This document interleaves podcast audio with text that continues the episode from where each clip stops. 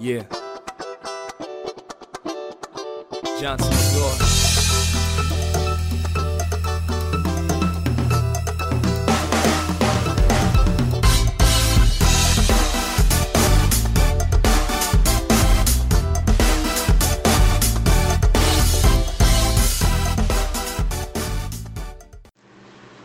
Un gran saludo para todos, donde quiera que nos estén escuchando. Bienvenidos a un episodio más de nuestro podcast, El Informal.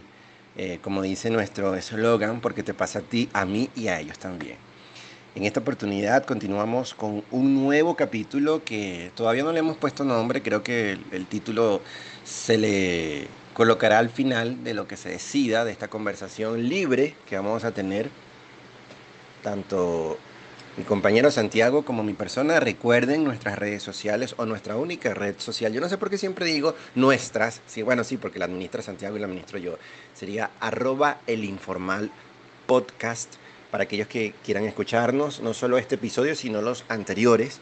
Y bueno, bienvenidos a un mundo azotado por la pandemia del coronavirus COVID-19. Estamos todos en aislamiento obligatorio, aislamiento social, distanciamiento social, como lo quieran llamar, pero estamos en una situación que creo que la humanidad no veía desde hace más de 100 años. Eh, al principio fue un poco complejo eh, dinamizar cómo iba a ser esta, esta cotidianidad eh, y creo que la vamos a ir desarrollando a lo largo de todo este proceso. Bueno, Santiago, no me queda más de otra que también darte la bienvenida eh, y espero que donde te encuentres, en tu casa, también estés pasando con muchas cosas más productivas de las que yo estoy haciendo. Bienvenido, ¿cómo estás? Sí, sí, efectivamente una cordial cuarentena bienvenida a todas las personas que, que nos escuchan. Este ya creo que es el octavo episodio, estamos cerca de la meta. Sabes que siempre yo, yo pienso que, que un podcast se define si pasa de los 10 episodios. Si pasa de los 10 episodios y se mantiene, es posible que, que el proyecto se consolide en el tiempo. Sí, esto no tiene nada que ver con, con lo que a ustedes les interesa escuchar, pero son anécdotas que, y comentarios que, que quiero compartir. Evidentemente la vida de todos cambió. La vida tuya, la de quien nos escucha, la persona que no nos escucha. la vida de todos cambió radicalmente.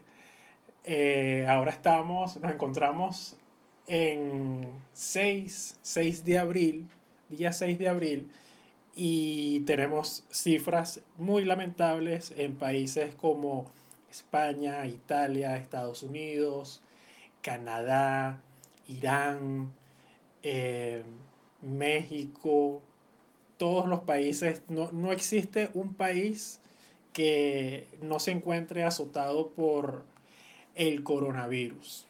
Esta pandemia que como muy bien tú lo dijiste, nos ha cambiado la vida a todos y nos hace replantearnos, replantearnos qué vamos a hacer, qué, qué vamos a hacer en este momento que nos encontramos aislados y qué vamos a hacer a posterior. Eh, yo soy una persona, no me considero muy optimista, pero, pero oye, no tengo que, no puedo tener tiempo para pensar en negatividades. Y esto no tiene nada que ver con crecimiento personal ni nada de eso, sino que creo que es una oportunidad interesante y muy importante para cultivar esas áreas que aún nos faltan por conseguir, aprender un instrumento, un, aprender un idioma, las nociones básicas, eh, practicar el dibujo si, si lo tuyo es el dibujo, si nunca has escuchado o has visto un concierto completo, puedes hacerlo. Si tienes el acceso al Internet, si por lo contrario no tienes acceso a Internet, pero tienes acceso a los servicios de televisión satelital, los servicios por, por, por suscripción también. Suscripción, sí, me enredé. Eh, y hacer cualquier otra cosa. ¿Cómo, ¿Cómo tú ves el panorama más allá de, de, lo que el Internet te permita o no te permita hacer, Jesús? ¿Qué, ¿Qué tienes pensado tú? ¿Qué crees que se puede hacer? O, sea, ¿cuál es el panorama tuyo posterior a la pandemia? Cuando se levanten las restricciones, ¿qué crees que va a suceder? Yo siempre me voy a ir por la parte más fatalista. Eh, los que me conocen saben que siempre he sido, mmm, a mí siempre me han dicho que soy una persona muy negativa, pero no. Eh, yo recuerdo que ni siquiera bromeando, muchas veces eh, siempre decía, en algún momento va a pasar algo que, que, nos va a hacer mucho ruido como humanidad y ese ruido nos va a llevar a una situación que, bueno, en este caso no es un apocalipsis zombie, ¿no? Este, pero que sí nos va a demandar bastante atención a lo que como sociedad venimos haciendo. Cuando ya esto se instaló y, sería bastante complicado, bueno, ponernos a, hacerle el recuento de algo que ya estamos viviendo y que la mayoría ya obviamente sabe, eh, qué hacer. Lo que a mí más me llama la atención de eso que tú dijiste es que hay que ocuparse porque psicológicamente nuestro cuerpo está siendo afectado por lo que es el aislamiento y psicológicamente eso tiene un peso bastante grande para nuestro organismo, sobre todo desde el punto de vista neurológico, social. El ser humano es un eh, animal gregario, entonces esa forma de estar vibrando menos a causa de las medidas, vibrando en el sentido de que como sociedad este, es una muestra inusual pues, de esa quietud, nos está llevando a tener eh, mayor o menor, mejor dicho, posibilidad de que ese ruido del planeta que generamos los humanos esté ahorita en su mínima expresión. Yo no sé cómo va a pasar esto, de hecho lo estaba discutiendo con un amigo que está en Panamá, Valga le envió aquí mis saludos a Eduardo si me está escuchando en Ciudad de Panamá, donde siempre conversábamos que, oye, tal cual como una película de Hollywood, bueno, nos tocó, estamos viviendo una situación que nadie pensó que podía llegar a este nivel, pero era eso, ¿Qué pasa ahora? ¿Qué pasará después? ¿Y cómo engranamos eso? Yo no tengo una respuesta. Y no la tengo porque sencillamente yo no he sido de esas personas que han ocupado su tiempo libre en aprender, en ver tal cosa, así como tú estás diciendo que creo que hay que hacerlo. Eh, yo no, yo he llevado mi vida, digamos, en mi casa, he estado haciendo algunas cosas, pero nunca he como que retomado eso de aprender o no, porque realmente no, no, tengo el ánimo, no tengo el ánimo para hacerlo. Creo que es bastante negativo el que lo diga, pero siento que es como una especie de catarsis este, este podcast que estamos haciendo para poder exteriorizar cómo desde tu experiencia y la mía estamos viviendo esta situación. No, pero, pero por esa parte no, no existe ningún problema, Jesús, porque yo creo que lo importante de, primero de un podcast, de que dos personas conversen sobre una temática o sin ninguna temática, porque este programa, este, para este episodio no hemos desarrollado ningún guion, solamente una tentativa de, de, de tema hasta allí. Pero yo creo que con, todas las personas somos diferentes. No todos nos hemos encontrado en una circunstancia de aislamiento. Una de las ventajas de las nuevas tecnologías y del trabajo freelance o trabajo homework o como lo quieran ya denominar, es que existen personas que ya tienen mucho rato trabajando desde casa. Eso propicia el aislamiento social, que solamente tengas pocos días o ningún día, en el caso, en el caso propio. Y, y eso te da una ventaja, al menos te lo digo por, por mi caso, al momento de estar en esta circunstancia, en, este, en, en, esta, en esta pandemia, en esta cuarentena voluntaria obligada que, que nos ha tocado vivir a todos. Eh, yo lo que sí he logrado, y ya partiendo de, de, un buen rato trabajando por cuenta propia, es tener una, una salud mental enfocada a las cosas que me hacen feliz como persona. Busco mucha música, consumo chocolate, eh, veo seriados, hago, hago muchas cosas. Eso obviamente confinado. Pero una persona que ha estado, así como tu caso, que vas a un trabajo, vienes y tal, y tienes una vida muy activa, eh, socialmente hablando, estando en la calle, en un trabajo, impacta drásticamente. Lo que sí una persona no puede hacer en este momento es dejar de comunicarse con otras personas tú que nos estás escuchando, si llegaste a este episodio por casualidad de la vida, bueno, primero gracias por darle play. Pero segundo, eh, crea un grupo, no te voy a decir por ninguno de estos medios digitales porque ya están saturados, sino busca un grupo afín a tus eh, gustos, a tus actitudes, aptitudes, a, tu, a tus necesidades, a tus gustos. Puede ser un grupo familiar, que no te lo recomiendo, no te lo recomiendo, o, o un grupo simplemente, o una aplicación cualquiera donde puedas confluir con otras personas y te encuentres en ese medio para conversar sobre política, religión, música, cultura, historia, hay de todo. Existe una diversidad de plataformas disponibles por internet para encontrarse con otras personas que se encuentran en otro lado a 7 horas de diferencia, 8 horas de diferencia, 12 horas de diferencia. Hay de todo. Pero lo que no puedes quedarte es sin hacer nada, porque el ocio improductivo a la larga empieza a afectar todo lo que es tu estabilidad emocional, eh, física. Por eso es importante que si tienes algún instrumento que nunca comenzaste o que, o que quisiste o no tenías el tiempo, es el momento de aprender a tocarlo. Si por el contrario te encuentras, eres un trabajador dependiente, que yo lo estaba conversando con, con Catherine Rivero, eh, una amiga que está en, en, Connecticut, en Estados Unidos, bastante grave lo que pasa allá, el, el tema para los, los inmigrantes que se encuentran ilegales, cómo ha bajado el tema del empleo, todo esto. Y, y yo le planteaba, yo le decía, pero el, el, el, momento digital, o sea, la parte digital representa una oportunidad para las personas que tienen algunas habilidades. Si tienes habilidades para el diseño, para la edición de fotografía, para la redacción de contenido o para cualquier otro tipo de cosa, es momento de buscarlo. Yo, yo siento que esta pandemia también se convierte en una oportunidad para todas las vocaciones ocultas que todos tenemos y que en algún momento las, las hemos dejado a un lado por, la, por el trabajo formal. Creo que es importantísimo, importantísimo hacerlo. Por ejemplo, te voy a plantear una a ti y se la planteo a todos los que nos están escuchando. Google, o Google, tiene una plataforma muy, muy, muy, muy buena que se llama Garage Digital. Es una plataforma, si eso que están escuchando es un perico, este, eh, es una plataforma que tiene de todo, tiene 19 cursos y de los 19 cursos tienen marketing digital, promoción de empresas, eh, clientes en línea, eh, dicción, oratoria, bienestar digital, digital mira, hay de todo para cómo conseguir tu próximo trabajo, generar confianza con la autopromoción, hay, hay de todo. Y todo esto es completamente gratis. Por eso, el tiempo que tienes disponible es bueno que lo busques o en plataformas como esta que son totalmente gratuitas y te dan certificado al terminar todos los cursos, o puedes buscarte otro tipo de cursos que son como los que suben a YouTube que no es el típico curso de que te están vendiendo algo, no, sino es un curso completo sobre tal cosa.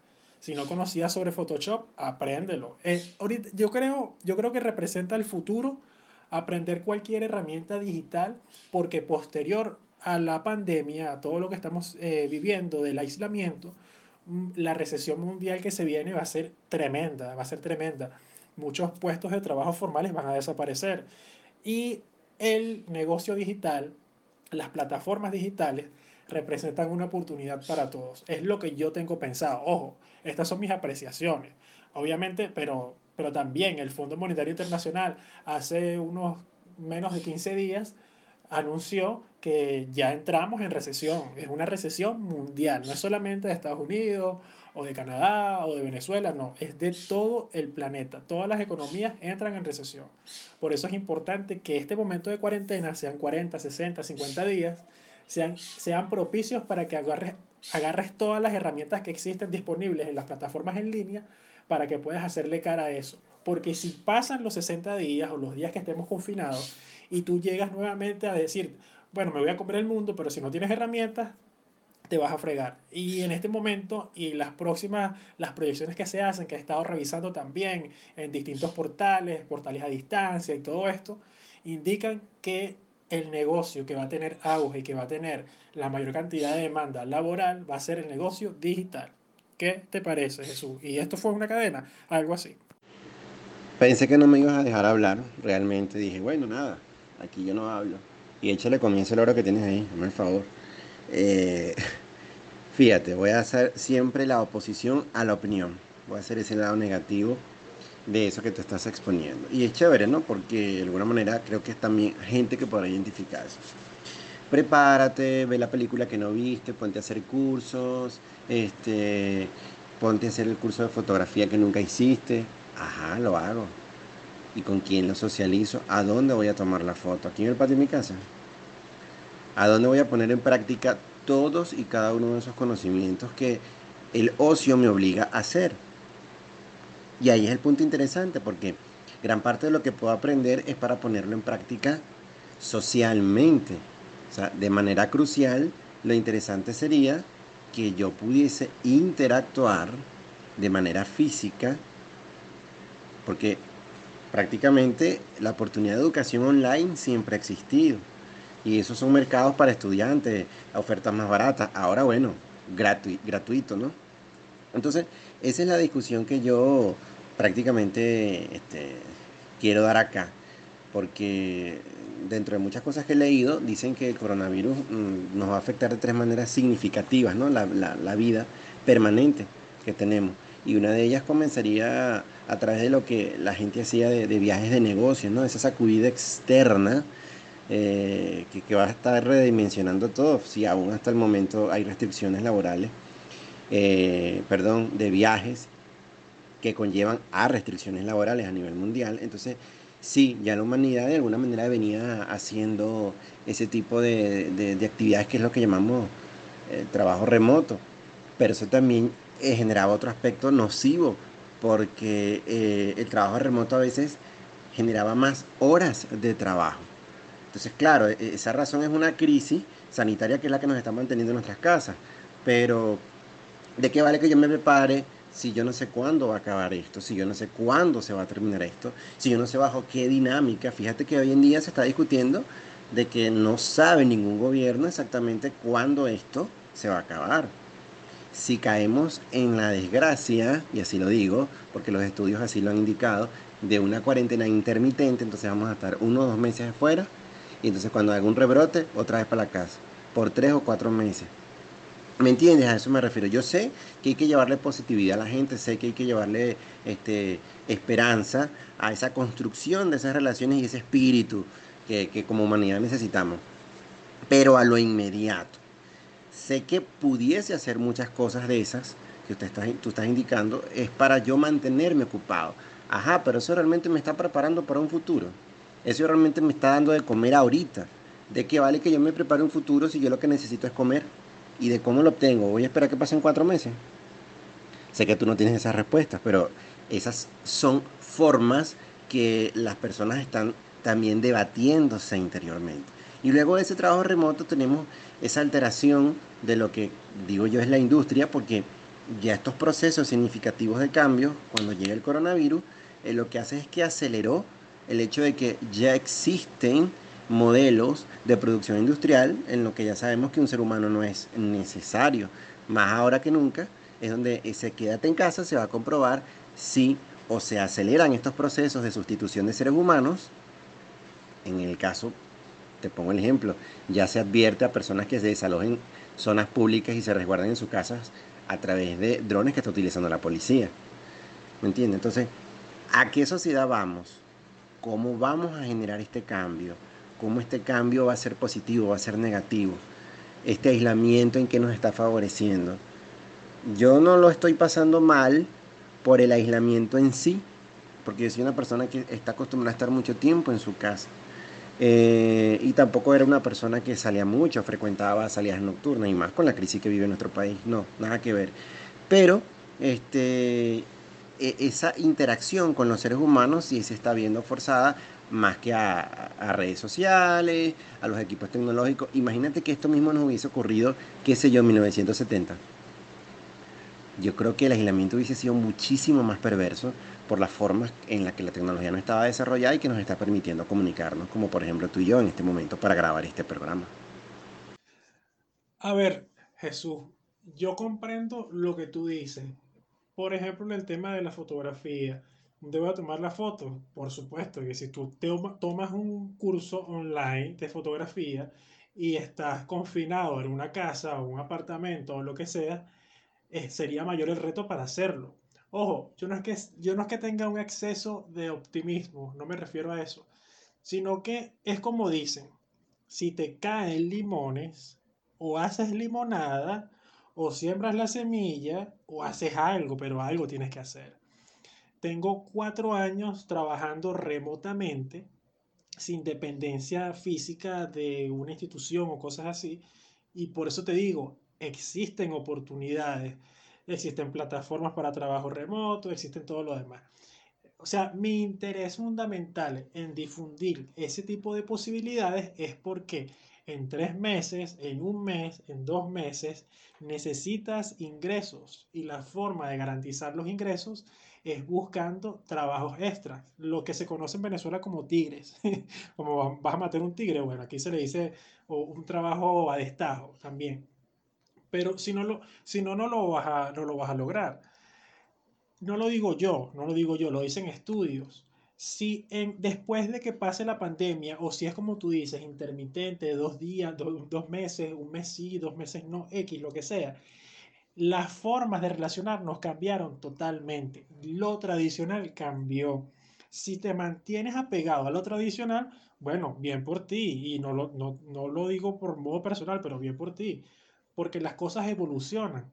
Las relaciones de dependencia laborales que le, interesa al que tiene el medio de producción, sea cual el medio de, producción que sea, que dice, mm, necesito aumentar mis niveles de productividad y voy a seguir explotando a la gente, porque eso es lo que hacemos, nos vendemos como unas prostitutas de nuestro tiempo para recibir dinero. Entonces yo creo que la mejor forma de buscar ese tipo de incentivos o ese tipo de dinero es, es, son las plataformas en línea. Este es el momento ideal desde mi perspectiva. Ahora, si tú no lo ves así, está bien, está de pinga, pero es una oportunidad. Ahora, que tú agarras y dices que, que el curso no es importante, por eso te digo, todo va enfocado a tus intereses y tus habilidades. Si tú tienes intereses en aprender un idioma, échale pichón, tienes tiempo.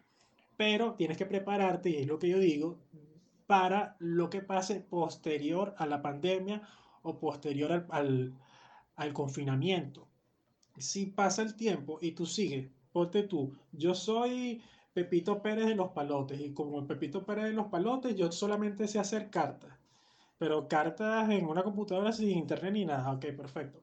Pasó el, tiempo de la cuarentena, Pepito, Pepito Pérez de los Palotes ahora se enfrenta al mundo, que es un mundo que pide trabajo remoto, pero él nunca aprendió a cómo digitalizar sus habilidades. A eso me refiero. Porque si tú tienes, obviamente, la percepción, y no lo digo por ti, y la opinión de que vas a, vas a continuar en tu trabajo convencional, puede, sí, puede que sí, puede que no. Nadie tiene ahorita una respuesta certera a lo que va a suceder. Nadie. Ni la Organización Mundial de la Salud, ni el Fondo Monetario Internacional, ni la Organización Mundial de Comercio. Nadie. Nadie sabe qué es lo que va a suceder. Pero lo cierto es que tú como ser humano, y no voy a seguir hablando tanto para que no digas que, que aprendí mucho de ti, porque sabes que tú siempre llevas la batuta, eh, es que tenemos que prepararnos en hacer algo. Usted que me está escuchando, si lo de usted es un trabajo convencional, plomo, échele pichón. Pero las, las relaciones de dependencia laboral están cambiando. No va a seguir siendo lo mismo y eso lo ha demostrado este 2020. Tenemos estos primeros años todo, todo revolucionado y si no hacemos o generamos algún tipo de formación para obtener algún tipo de habilidad adicional a la que ya tenemos, puede ser que no pase nada, como puede ser que tengas una, una habilidad adicional. No lo sé. Nadie sabe qué es lo que va a suceder. Mira, Papito Pérez. no vale, esto se pone muy bueno se pone muy bueno porque eh, esto que estamos conversando lleva mucho a intentar conocernos como seres humanos. Porque en este autoaislamiento que, que, nos obliga el coronavirus, este, yo, yo pensaba y decía, es que nos han dado hasta con el todo nuestra generación. Principalmente porque nuestra generación. Porque aquellos que nacimos en la década de los 80, este, veníamos quizás llevando una vida ordinaria eh, y sobre todo a los que vivimos en Venezuela. Y ya desde los años este, 2000 para acá eh, han sido una serie de cambios sociales, psicológicos, eh, que nos ha costado bastante contrastes en relación a otros países.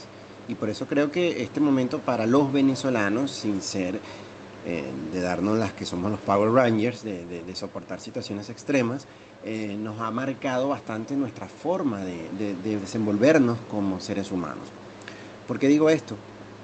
porque así como tú estás expresando que hay que buscar la oportunidad con los recursos que dispongamos, yo estaba leyendo un artículo de la BBC escrito por Fay Bond Alberti que se llama Autoaislamiento por coronavirus.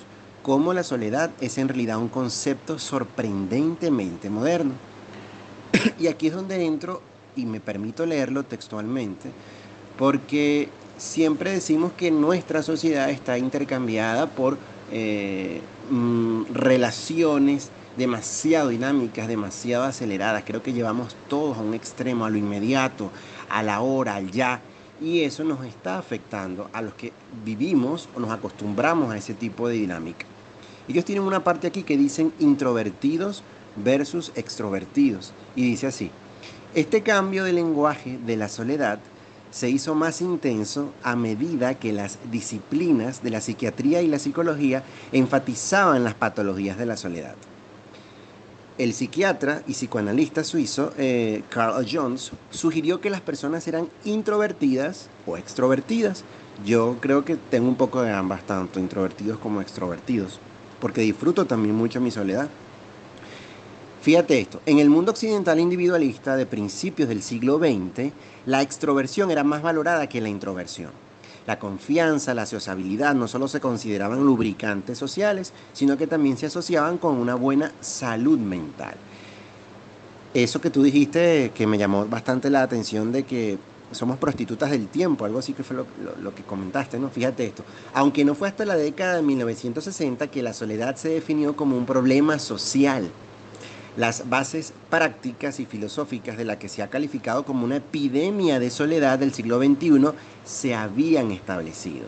Como la industrialización había llevado a la urbanización en el siglo XX, vivían más personas que nunca en las ciudades, las familias extensas se separaron, los viejos quedaron solos y la vida urbana trajo la alineación de los alienación perdón, de los demás e incluso del yo.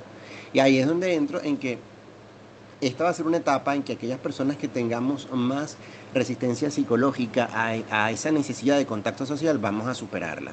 ¿Por qué? Porque eh, las personas dicen, bueno, pero es que me siento solo, el que no puedo eh, estar con mis amigos, el que no puedo compartir con ellos. Ciertamente, pero tenemos las redes sociales, tenemos las herramientas tecnológicas. Toda esa falta de conexión pudiese quizás ser fatal, pero no es la primera vez que la humanidad ha estado ausente de esas conexiones significativas. Entonces, podemos catalogar ahorita esa soledad como una falta emocional, porque tú estás poniendo el ejemplo de que tú tienes cuatro años trabajando de manera autónoma y eso te ha llevado a que de alguna manera tú no tengas que interactuar con público, tú no tengas que interactuar con un conjunto de compañeros que pueden ser deseables o indeseables y tú te has mantenido. Eso tal vez puede afectarte, creo que a todos nos puede afectar. Entonces, ahí donde está la capacidad vuelvo y me repito, de que esa soledad que pudiésemos llamar, realmente lo que nos está llevando es a que es como un síntoma del mundo moderno, porque cómo se vivía hace 200, 300 años atrás, donde las comunidades estaban aisladas unas de otras, donde, donde la forma de ese dinamismo simplemente se limitaba a un contacto físico exclusivo. Es interesante analizar eso, ¿no te parece? Sí, sí, sí, sí, yo estoy totalmente de acuerdo con, contigo y con eso que plantea el, este autor en ese artículo, porque yo creo que, no sé si tú lo percibes igual. A ver, siempre que existe alguna prohibición de cualquier particularidad, eh, se ha prohibido el alcohol, se han prohibido las drogas, se ha prohibido lo que se ha prohibido, se hace mucho más, mucho más atractivo para la persona, en este caso para el ser humano.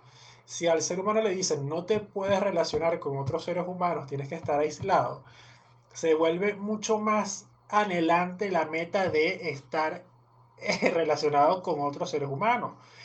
Y eso es por el tema de, de las prohibiciones.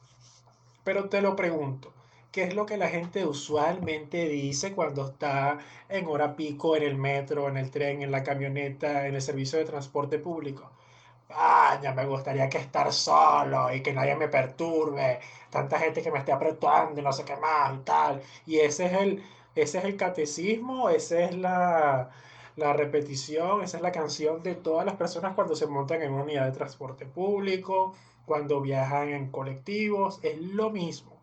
Creo es la, la disponibilidad de tanto tiempo y las personas que no pueden o no, no han logrado lidiar consigo mismos de quién soy yo, qué es lo que quiero, para dónde voy, porque son las preguntas que te surgen cuando tienes tiempo disponible para hacer cualquier tipo de cosa.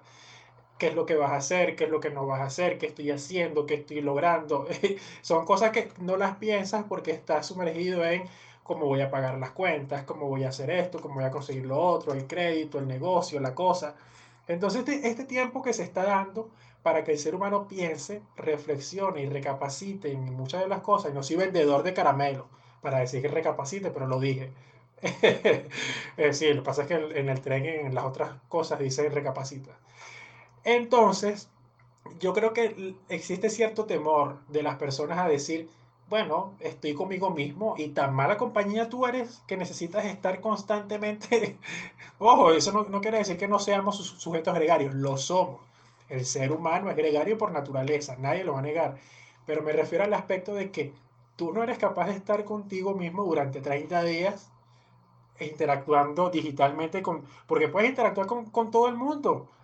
Los que se quejaban antes de que sus amigos se habían ido del país ahora están interactuando de manera eh, virtual. ¿Y cuál es la diferencia con que no esté en, en este tipo de, de, cuarentena?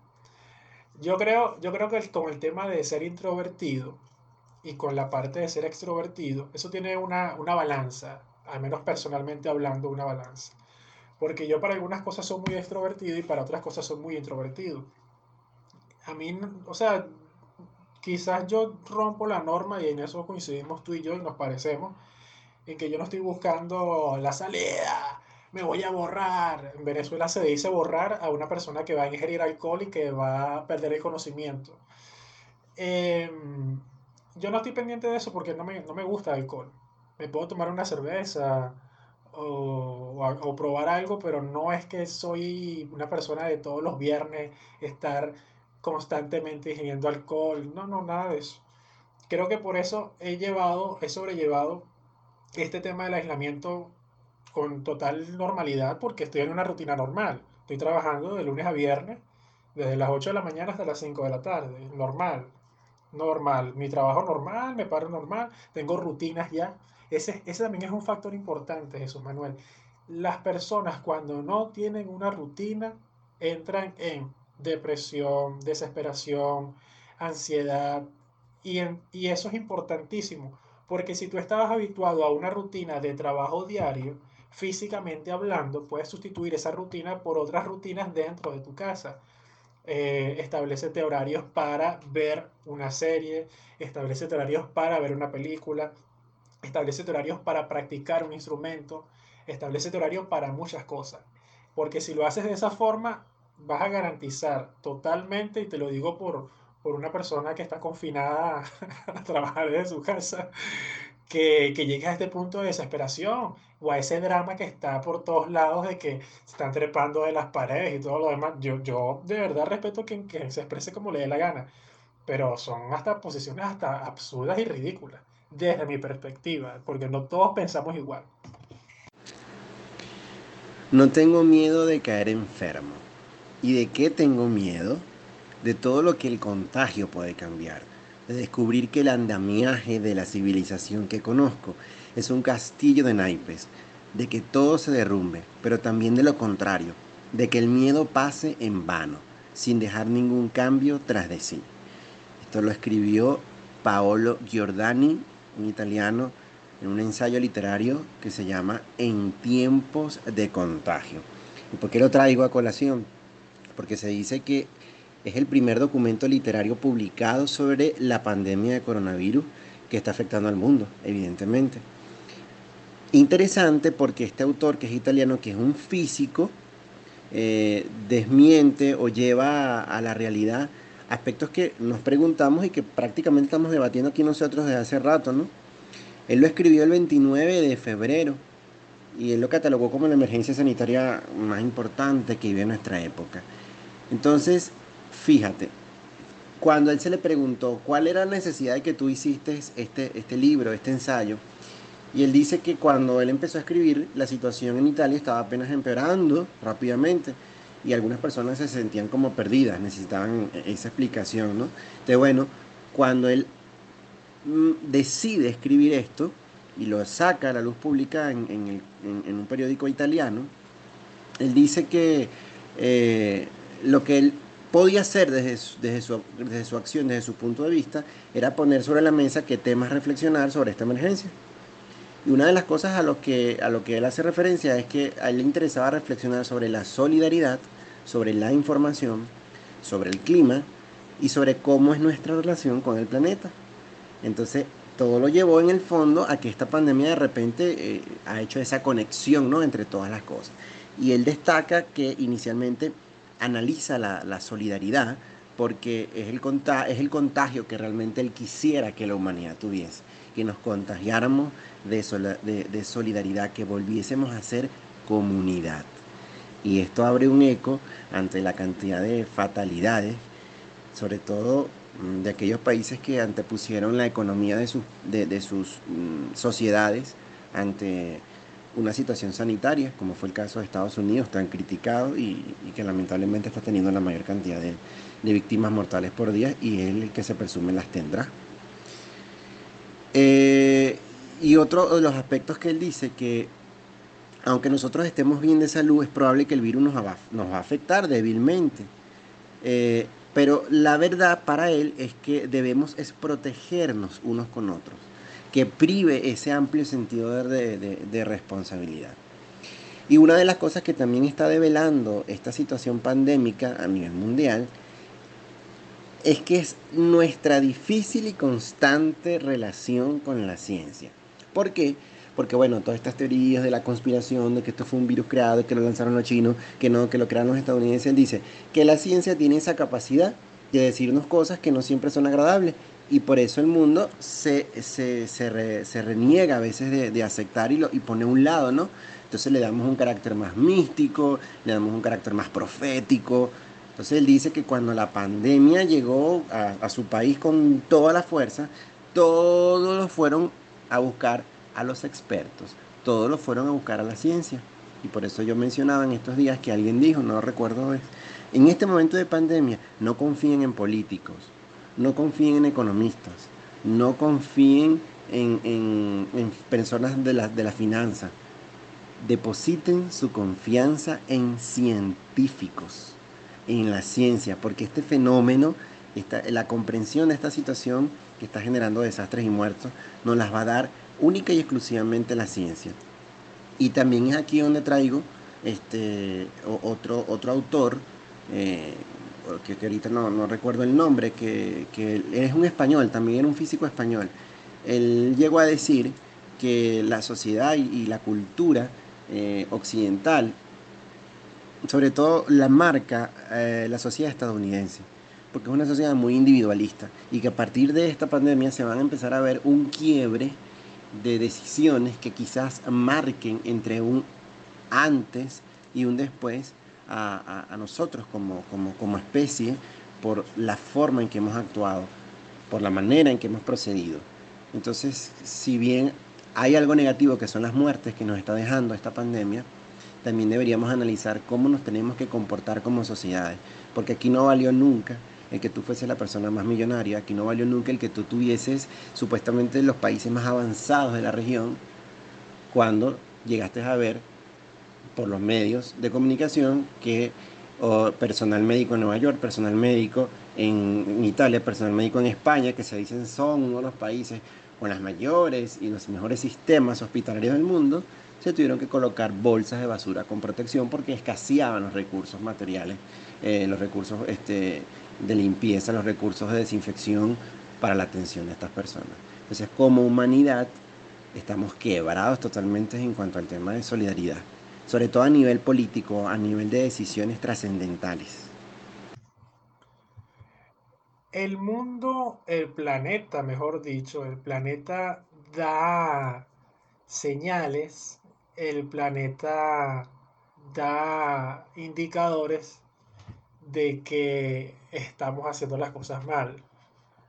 Eh, este periodo de confinamiento, de cuarentena mundial ha llevado a ver indicadores en lagos, en ríos, los animales retomando o, o paseando libremente por las ciudades.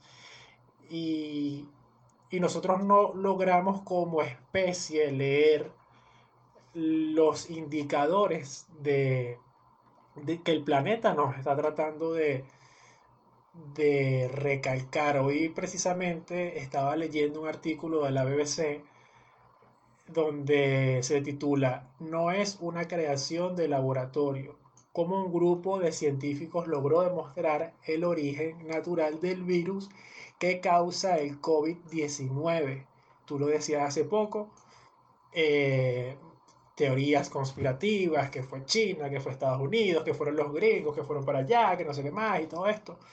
Pero este artículo de, y las opiniones que, que expresa el doctor Robert Gary, Gary, Gary, de la Universidad de Tulane, él dice palabras más, palabras menos. Yo les invito a revisar el artículo en la BBC.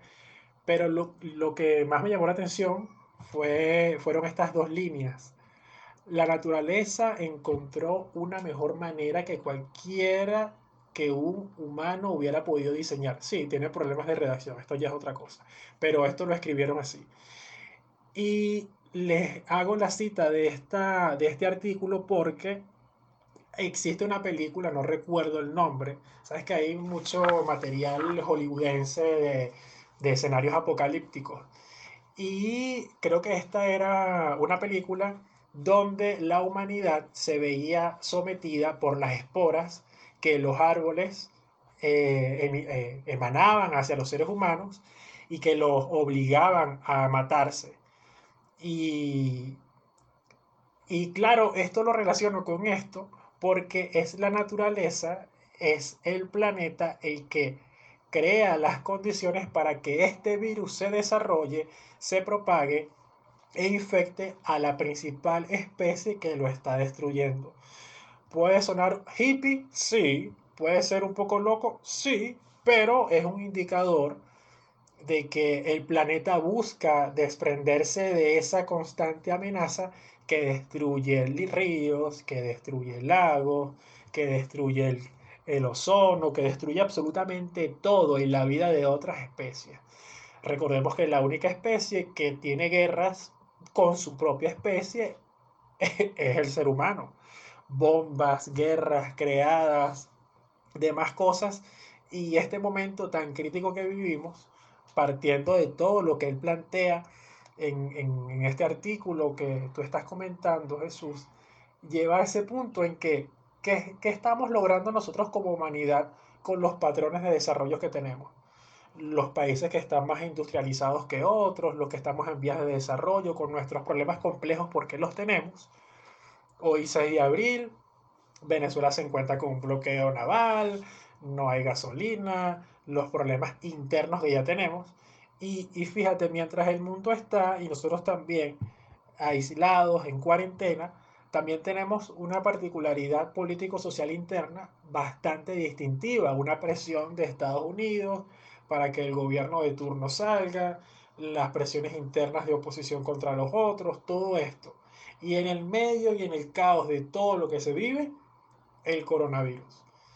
En el medio del caos de todo lo que se vive, nosotros los seres humanos nos encontramos aislados, especialmente en este país, con este escenario que les planteo. Si tú no tienes necesidad de salir, no salgas, no lo hagas. Eh, sal eventualmente a comprar algún artículo que te haga falta de comida. Eh, consume mucha música, consume las cosas que te hagan feliz, porque realmente lo que tenemos que buscar es todos esos elementos que te hagan estar tranquilo o tranquila en estos precisos momentos donde la humanidad se enfrenta a los dilemas de la propia humanidad. Eh, si tienes que opinar o quieres opinar, te invitamos también, si nos escuchas desde cualquiera de las plataformas, puedes enviarnos a nuestra cuenta en Instagram, arroba el informal tu comentario, o puedes, si nos escuchas desde Anchor, eh, buscar la opción donde dice mensajes de voz y puedes dejarnos tu mensaje de voz. Los estaremos escuchando, los estaremos publicando en el próximo episodio y sería interesante también conocer tu opinión. ¿Qué opinas tú sobre esto? ¿Cómo te sientes tú con la cuarentena, con lo que estamos viviendo? ¿Qué es lo que se nos viene? ¿Qué piensas que va a suceder? A mi parte me despido dándote las gracias nuevamente por darle play a este podcast y recordarte que así como nosotros existen muchos otros generadores de contenido que se encuentran disponibles para que tú puedas utilizar tu tiempo escuchando podcast. Será hasta una próxima oportunidad. Así es, Santiago. Creo que lo más interesante en esta situación es eh, ser reflexivo sobre la responsabilidad que tenemos de cuidarnos, de cuidar a nuestra familia, a nuestro entorno, a nuestra comunidad. Porque pasa por entender de que este virus todavía no tiene vacuna y que mientras eso no sea así, la humanidad todavía está a la merced de una alta tasa de mortalidad que es la que quisiéramos cortar evitando esa cadena de contagio. Eh, por otra parte, las reflexiones que se hacen es que el mundo sigue avanzando y a pesar de que estamos en cuarentena, no por menos una parte de la humanidad sigue haciendo actividades este, que nos mantienen a nosotros el sustento. Eh, aquellos que denigrábamos, de aquellos que tratamos mal, barrenderos, eh, cajeras de supermercados, obreros, aquellas carreras, profesiones, responsabilidades oficios que eh, denigramos y humillamos como seres humanos son los que en parte están haciendo que el mundo siga avanzando y que se siga manteniendo. Paralelo existe una gran cantidad de seres humanos que están dando lo mejor de sí por salvar la vida, que son todo el personal sanitario a nivel mundial y que de alguna manera no es un drama el que nos veamos en una situación de soledad en mi casa cuando hay otros que están dando su vida por que esta pandemia de alguna manera sea detenida o se consiga la cura. Creo que yo, en mi parte, sí favorezco a la ciencia y espero que logre la, mejor parte de su cometido. Pero como los tiempos de la ciencia no son los tiempos en los que quisiéramos vernos las soluciones inmediatas, todavía tenemos que esperar. Eh, también quisiera extender un saludo a todas aquellas personas que siguen siendo nuestros escuchas en Santa Cruz de Tenerife, en Brasil, en Argentina, en México, en Estados Unidos también. Y agradecerles porque sigan en sintonía de nuestra programación, que no sabemos cuándo haremos el otro, pero ya creo que pasando los 10 programas este, podemos lograr eh, mantenernos, como tú dijiste al principio de todo esto. Otra cosa que quisiera decir y con lo que quisiera cerrar eh, este, este, este programa de hoy, era lo que decía de este autor que no encontraba, que era José Ignacio Latorre. José Ignacio Latorre es un físico eh, y él decía que Estados Unidos tiene una tradición individualista. Es posible que allí se tomen las primeras decisiones de profundo calado ético y que dividirán a la humanidad. No refiriéndome específicamente a, a Estados Unidos, ¿no? Sino que entendiendo que eh, el coronavirus está desarrollando una dinámica de convivencia social, de que la fase crítica que están atravesando muchos países depende realmente de cuán preparada esté su sociedad y demostró que no está preparada la sociedad para una situación como esta, una vez más, que estas consecuencias económicas serán devastadoras, pero que es lo más interesante de todo esto. Él termina con una frase que es, el altruismo es evidente, pero el egoísmo también campa a sus anchas. No sean egoístas, más que nunca en este momento las personas deben apoyarse, sea solidario con aquel que la necesite. Ya tú dijiste nuestras redes sociales, nuestra red social, una vez más, que es arroba el informal podcast. Yo también me despido en esta oportunidad deseándole lo mejor a todos ustedes y que estén atentos a nuestra próxima emisión. Hasta una próxima oportunidad.